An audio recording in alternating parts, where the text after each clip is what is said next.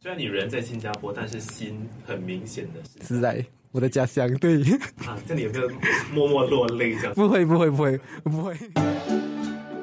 今年因为疫情的关系，让大家的牛年都过得非常不一样。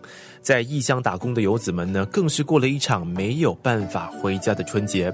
在春节的最后一个星期，生活加热点带你一起聆听三位游子述说他们各自在异乡过年的体验和故事。生活加热点，第一位受访的就是来自大马的朋友，也是我的好同事洪生。我叫洪生，现在是在 SBS 工作，家乡是在柔佛西加莫，就是一个比较水小镇的一个地方，是蛮干蹦的。嗯，它距离 JB 还有一段距离，就是我从 JB 回去我的家乡的话，还需要两到三个小时的车程。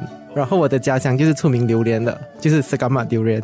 我从大学毕业，我就在新加坡打工，差不多五六年了吧。这是我第一次在新加坡过农历新年，也是我第一次在国外过农历新年。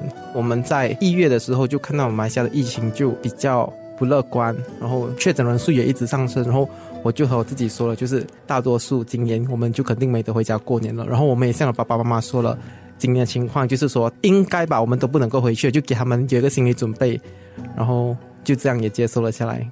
马来西亚目前仍然处于封锁状态哦，想要回国的马来西亚公民们呢，在入境之后都得隔离十四天，之后出境返回到呃工作岗位之前呢，又得在打工的国家呢完成另一轮的隔离，再加上如洪生所说的，马国的疫情并没有好转的迹象，所以基于务实和安全的考量，相信呢许多源自大马的朋友也一样选择了不回乡过年，所以我是最小的，我有两。两个姐姐，还有一个哥哥，大姐是在马来西亚的，然后我的二姐也在新加坡，我的哥哥也在新加坡，然后我也在新加坡，所以我们之前就好像回想过年的时候，我觉得他们也会很高兴，会特别有气氛，就是因为我们会一起，就是三个兄弟姐妹就一起从新加坡回到去。以往都是过年前可能就会向公司请假，可能一两天前提早我们就回去马来西亚过年。第一就是要避免那个塞车，不然塞车是很严重的，大约两到三个小时吧。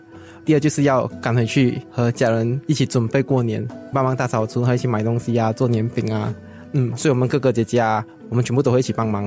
然后有时回到去就会看到爸爸妈妈的笑容，是很开心的。所以当我们回去，我们有时会觉得我们很累，车程回去，但是看到他们的笑容，我们觉得就很值得了。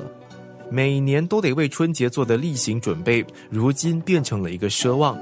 今年无法回到家乡过年，已经是一个非比寻常的第一次了。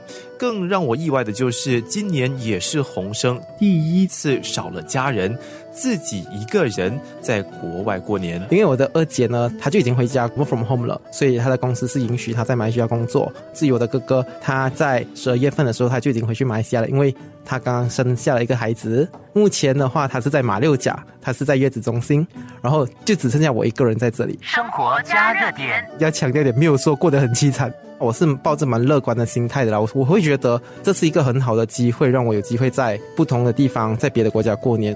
还好我的女朋友就有在，也有在新加坡。然后年除夕的时候，我们就有的和我女朋友的阿姨一起吃一个火锅，那我觉得也蛮好了。然后就除夕午餐的时候，我一定会和家人吃团圆饭，所以年除夕的午餐我就通过视频和他们吃团圆饭。然后晚餐的时候就去火锅，然后年初一的话早上起来了，然后打电话跟家人拜年，然后就去神庙拜拜，那之后就在家休息喽。你可能会以为一个大男生自己一个人在海外过年，可以很逍遥、自由自在的随心所欲。但是洪生人是在异乡，但是他的心却分分秒秒念着故乡。可能我的爸爸妈妈不晓得会不会觉得我很烦，那我就会一直打电话回去咯，我就会一直 video call 回去，就诶现在什么情况啊？大家有没有在热闹啊？阿姨有没有来我们的家？所以他们都会接电话，他们也蛮快的。那我们就一起通过视频哦，然后也会 invite 我的哥哥。他现在在马六甲，所以我们都一起视频，所以过得还 OK，不会算很闷啦。除了心境上的不同，环境上的差别，也是洪生必须在这个农历年尝试适应的一点。会有一点点不习惯，老实说，就是之前我在我的家乡的话，就是很热闹。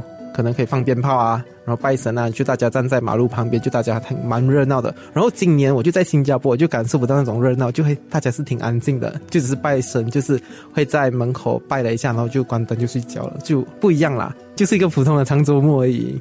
我觉得这个是一件好事，在新加坡就不会好像你晚上睡觉的时候突然间会砰，就很大声的烟花。生活加热点。很明显，这些调试都难不倒开朗的洪生。不管如何，都会抱着正面的态度在异乡过年。换成是别的游子留在新加坡过年的话呢，会否也会这般乐观呢？下一集的生活加热点，让南洋理工大学中文系副教授伊若芬老师告诉你。